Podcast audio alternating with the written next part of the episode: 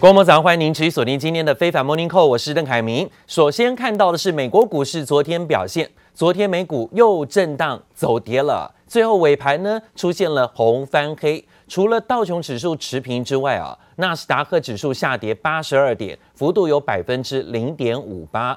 科技股就是因为脸书 Meta 持续走跌，美股开盘一路震荡，标普、纳指跟费半指数尾盘通通翻脸翻黑。道琼指数呢是以接近平盘做收，小涨一点，收在三万五千零九十一点。那就业人数以惊人的速度成长之后，市场对于联准会激进升息的猜测正在升温。华尔街正在静待的是礼拜四的关键通膨数据，就是美国一月份的消费者物价指数出炉。但是呢，在出炉之前，美股震荡整理，下跌居多。而说到呢，在本周又是重量级的企业财报周，包括辉瑞药厂。迪士尼、可口可乐等知名企业就要公布最新的财报，市场密切关注本周公布的物价指数数据，观望气氛。美股虽然震荡先开高，但是呢，盘中纷纷转跌。有着醒目黄色机身的精神航空，以及绿色字样的边疆航空，美国两大联航公司宣告合并，一举成为全美第五大航空公司。I think what we can say is that this combination makes a lot of sense. It's really good for consumers. It's going to be good for shareholders. It's going to be good for our teams. And uh, for that reason, we're really excited about it today. Everyone's going to win, but in, in, we will announce the headquarters brand and, and management team in due course. 这两家航空公司的董事会在周末批准了这项合并交易，声称两间公司将联手打造出美国最具竞争力的超廉价航空。这笔交易价值六十六亿美元，由边疆航空掌握新公司百分之五十一点五的股权，计划在今年下半年完成交易。预期来自监管单位的阻力不大。Even on combination, these two airlines will control less than 10% of the market. Uh, so it's not an overpowering event, and it takes place inside a market where 80% of the airline markets are controlled by four other airlines. 市场持续关注企业财报表现。本周有七十六间 S&P 五百企业要公布上季财报表现，横跨各个产业。三档道琼成分股也在这个财报周当中，包括可口可乐和迪士尼。 all eyes are going to be on Disney Plus streaming performance after Netflix's disappointing streaming growth and guidance from its own quarterly results just a few weeks ago. So any updates about whether Disney Plus is continuing its momentum will be closely watched, along with any updates about how performance and in-person traffic is doing at its theme park. So definitely a lot to watch on the earnings front this week. 迪士尼在串流服务的业绩表现势必成为关注焦点。新冠疫苗卖得吓吓叫的辉瑞药厂财报会不会再创佳绩？ 社群媒体推特会不会步上脸书后尘，成长动能衰退，都是投资人的关注焦点。记者王新文、赖婉君综合报道。财报的问题，其实呢是影响美股最主要的因素啊，在美国科技股的部分，特别是呢从过年期间我们看到的美国股市当中的脸书，持续在财报的压力当中还在下跌。今天脸书股价继续续跌，超过有百分之五的修正幅度啊，也影响到了美股科技股在盘中红翻黑的这种走势。市场还在预期联准会激进的升息预测升温，华尔街也静待礼拜四的关键通膨数据，当然就是所谓的一月份消费者物价指数，都可能会牵动啊联准会持续的升息，而且呢步伐更为激进，这让许多。价值型还有包括成长型的个股出现了不同的选择，价值型个股呈现相对抗跌，但是之前呢成长幅度比较惊人，什么元宇宙概念的这些个股啊，纷纷都出现估值过高而修正的压力。脸书母公司 Meta 继续重跌，昨天又跌了百分之五，从上个礼拜的财报公布以来，它已经下跌超过有百分之三十的幅度了啊。另外呢，来看看。上周公布的非农就业数据报告是亮眼的。这个礼拜四要公布的是一月份的消费者物价指数，当然市场预期应该会持续攀高，这就是美国的通膨压力，这也加重了联准会升息压力不断。市场预期三月份升息是势在必行，前美国财长桑莫斯也跟进摩根大通的看法，他还说联准会今年剩下七次的会议，而且每次都会升息。 Taking a look at this morning's jobs report, do you think this made the case for the Fed to raise interest rates by 50 basis points at that March meeting?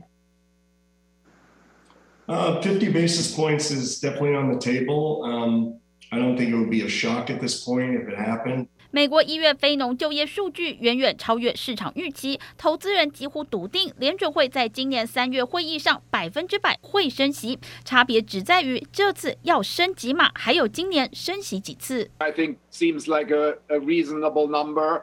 Obviously, it's going to depend on, you know, what the numbers say. Bank of America Merrill Lynch out with a bold call this morning, calling for seven rate hikes this year.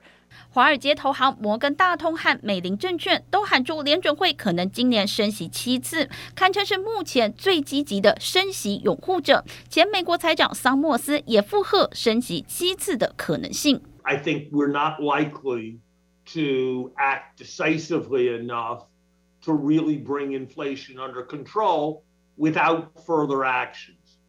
I think there's a substantial chance that as the Fed sees that its actions are insufficient to reduce inflation. 桑莫斯最新接受美国财经媒体彭博专访时，坦言市场应该要做好准备，联准会可能接下来每次会议都升息，今年还有七次联准会货币政策会议，所以今年可能升息七次。To me, an appropriate policy would be to start in March, and then each meeting reassess, look at the data, which is going to remain strong. look at the inflation numbers, which are going to come down very slowly, and then hike again. And so I think ultimately uh, they hike seven times this year and probably a few more hikes in uh, next year. 本周四将公布美国一月消费者物价指数 CPI，分析师预期 CPI 年增率可能来到百分之七点三，创四十年新高，将再度加重联准会升息压力。记者王新文、黄一豪综合报道。 而讲到《华尔街日报》的报道啊，这新冠确诊病例呢不断的激增，已经影响到了很多制造业的营运啊。为什么呢？因为啊，现在看起来虽然就业人数是在增加的，但是呢，也发现一个新的问题。就业人数的确在增加，但增加在什么问题上？在于缺工的问题上啊。企业呢不断的在招人，当然看起来呢好像啊是有明显的回复到工作岗位的人多，但是呢有更多的企业面临的是缺工危机。从麦当劳到银建业等等的美国企业都表示招募困难，还有包括疫情的恶化所导致的缺工问题相当相当的大，已经呢。抑制到了去年第四季的业绩，甚至呢影响到了日常的营运呢。摩根士丹利警告啊，由于库存增加碰上了需求减缓，美国上市公司上半年的获利可能会大幅度的减弱，建议投资人呢要转向防御型的操作。这也是为什么最近美国股市呢盘中啊大起大落，但是跌多于涨的情形。不过美国一月份呢就业报告虽然优于预估。但暗示呢，随着许多地方啊新的疫情达到高峰，缺工的问题担忧还是存在。而疫情对于经济造成的影响虽然逐渐有趋缓，但是呢也稍微减轻大企业的压力。不过现在美国的企业缺工荒啊仍然是相当相当的严重。美国总统拜登最新还宣布了要把川普时期对于太阳能设备的进口关税。再延长四年，要保护美国本土的企业啊，保护过国内呢产业内的相关劳工。但是拜登的做法现在呢也引起非议，说呢是自由贸易的国度，但是呢却不断的用行政干预自由贸易啊。现在不只是中国在抗议，美国也有一些太阳能业者反对。因为拜登同时也放宽了一些部分条款，像是更具有发电效应的双面太阳能板进口可以豁免免税，恐怕呢也会侵蚀提高关税对于美国本土企业的优势。The Biden administration wants solar panels to produce half the nation's electricity by 2050. Today, they only create about 4% of the country's power. The U.S. would need to double the number of solar panels it installs each year for the next four years to meet the Biden administration's goals. 全力实现气候政策之际，美国总统拜登宣布延续死对头的老路，将川普时期的太阳能设备进口关税再度延长四年，把握这个大好机会，促进国内产业回流。U.S. industry has been virtually wiped out. Over the last five years, more than thirty American companies were driven into bankruptcy or out of business. Trump's tariff, 30% in the first year, then gradually falling to half of that over the next four, is lower than what the companies requested. 拜登做法不止中国抗议，美国也有太阳能业者反对，因为拜登同时也放宽了部分条款，像是更具有发电效应的双面太阳能板进口将豁免免税，可以更有效实现拜登政策，更顺势提高了太阳能电池进口限额。记者姚任杨启华综合报道。美国总统拜登正在准备在未来几周之内公布一项啊广泛的亚太地区经贸战略。以抗衡中国大陆不断的扩大的竞争力跟影响力。美国副贸易代表上个礼拜还表示，美国政府将在未来几周对外发布亚太经贸框架进展的更多细节。根据《华尔街日报》说呢，虽然细节还没有公告啊，但是这个贸易框架会由许多个别协议组成。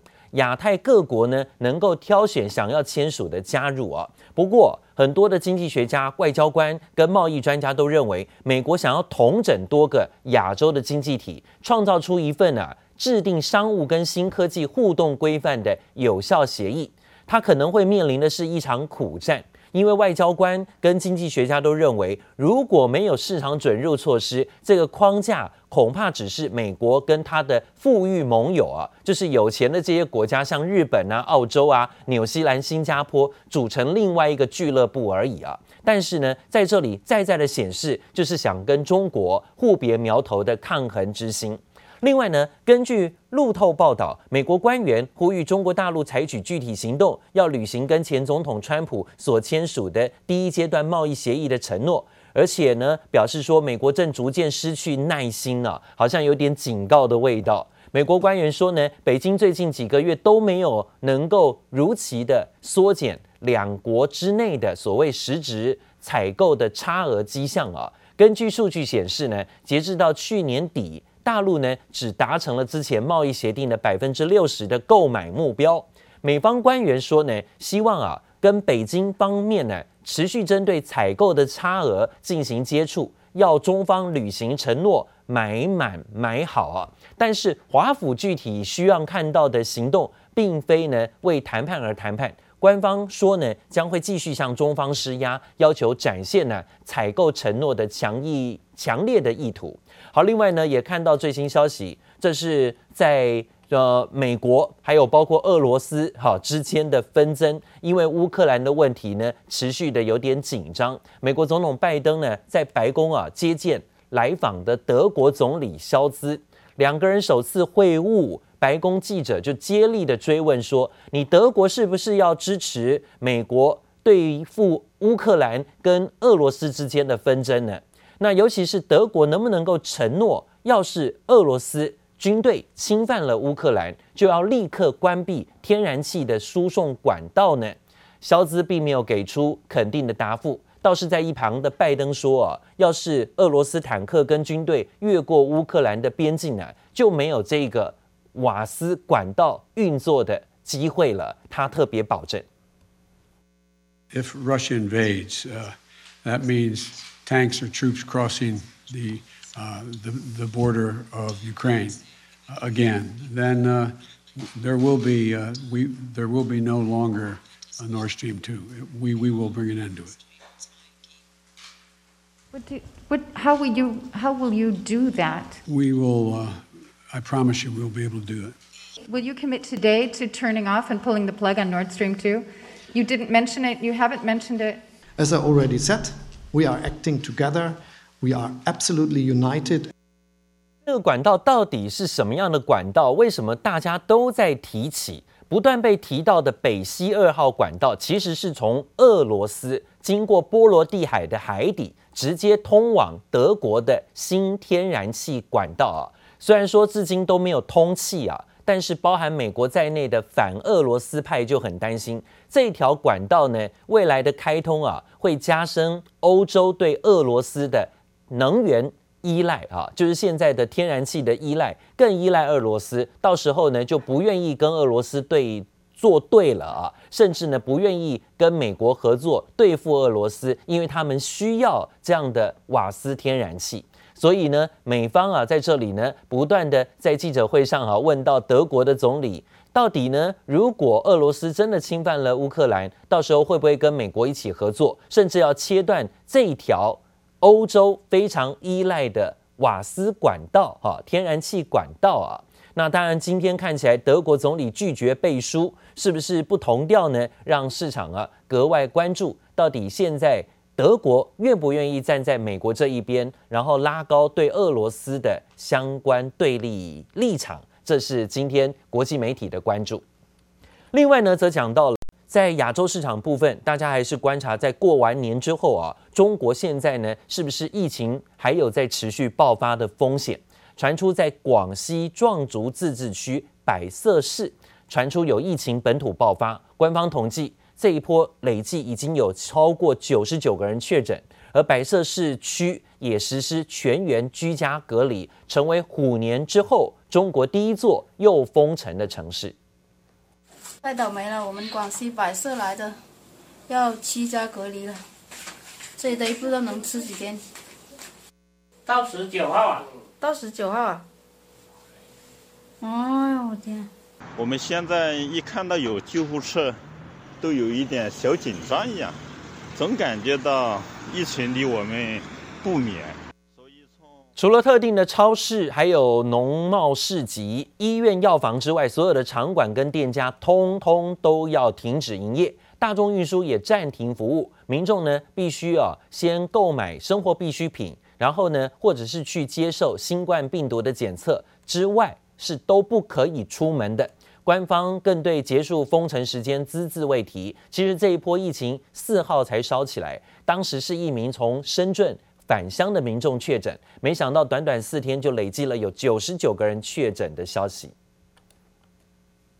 另外呢，则是看到今天各大媒体的头版头条，就是呢，台湾是不是要针对日本福岛的五个县市的食品解禁输往台湾的禁令了？行政院传出今天上午就会举行记者会，宣布呢，对于核能呃核岛的福灾食品啊，宣布解禁的问题。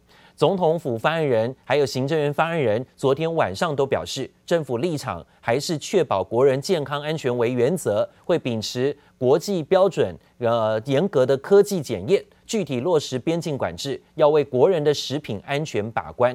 但是呢，还记得吗？前几年的公投，超过好几百万人反对，反对的福岛核食进口台湾，但是现在看起来，在政府上呢，仍然是要开放的。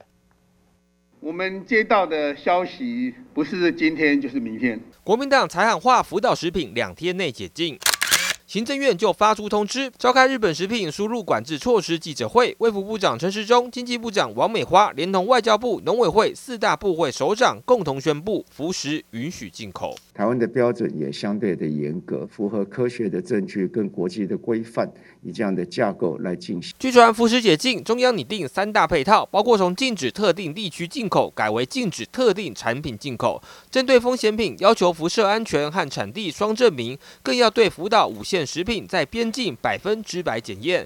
但蓝绿早在立院隔空交战，强行开放。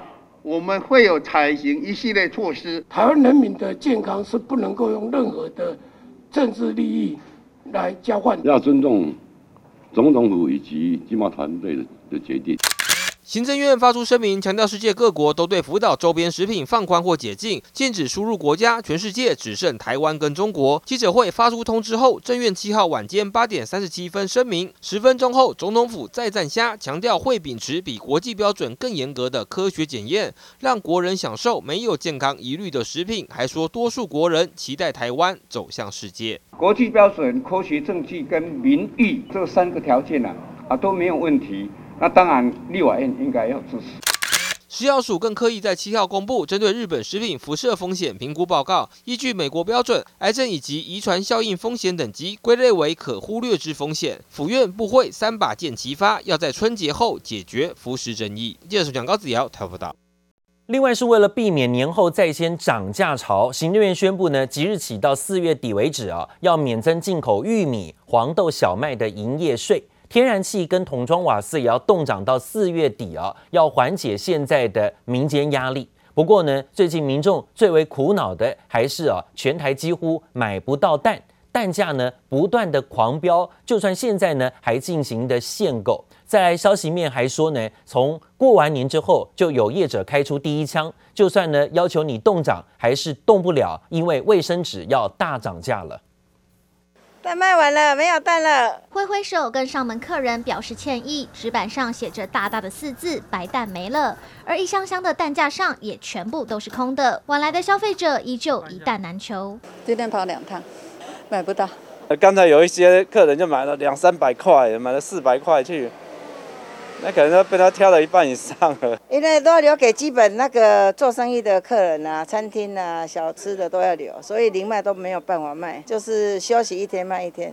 年节过后，缺蛋潮还没退。目前白鸡蛋每台斤飙到近五十元左右，还有其他原物料黄小玉通通飙涨，业者一片寒苦。为稳定物价，政院祭出六大措施，盼减缓餐饮小吃摊压力。即日起至四月底止，免征进口黄豆、玉米以及小麦营业税，从五趴调降至零趴。奶油、烘焙用奶粉进口关税减半，另外也调降汽柴油的货物税。不过，食品大厂认为压力还是很大，基本上会有一些帮助了。那可是，呃，对厂商来讲的话，目前手头上的还是一些库存的高价的一个原物料。那当然，我们会跟着市场机制去做反应，去做调整。那个成本的涨上涨幅度大概都是以亿元在算的啦，那个涨幅其实有些都已经超过一百八了，就是也要看我们进的量的多少才能去算那个成本啊。那那个其实也还蛮复杂，我们也还在评估。另外，配合政府调降汽柴油货物税，中油、台塑七号凌晨宣布，针对汽柴油零售价每公升各调降一点一元及零点五元，盼借此稳定不断飙升的物价，也为开工的民众带来些许的小确幸。记者唐佳克斯安台北采访报道。好，看起来行政院呢现在要求哦，各路通路都必须要动涨哈，但是呢，好像通膨压力压不住，持续的爆表。永丰余集团旗下的永丰石昨天也开出年后涨价的第一枪，证实呢，在二月底起，各通路会陆陆续续调涨卫生纸的售价，幅度相当高，清洁用品大概到百分之八，卫生纸最高到百分之二十。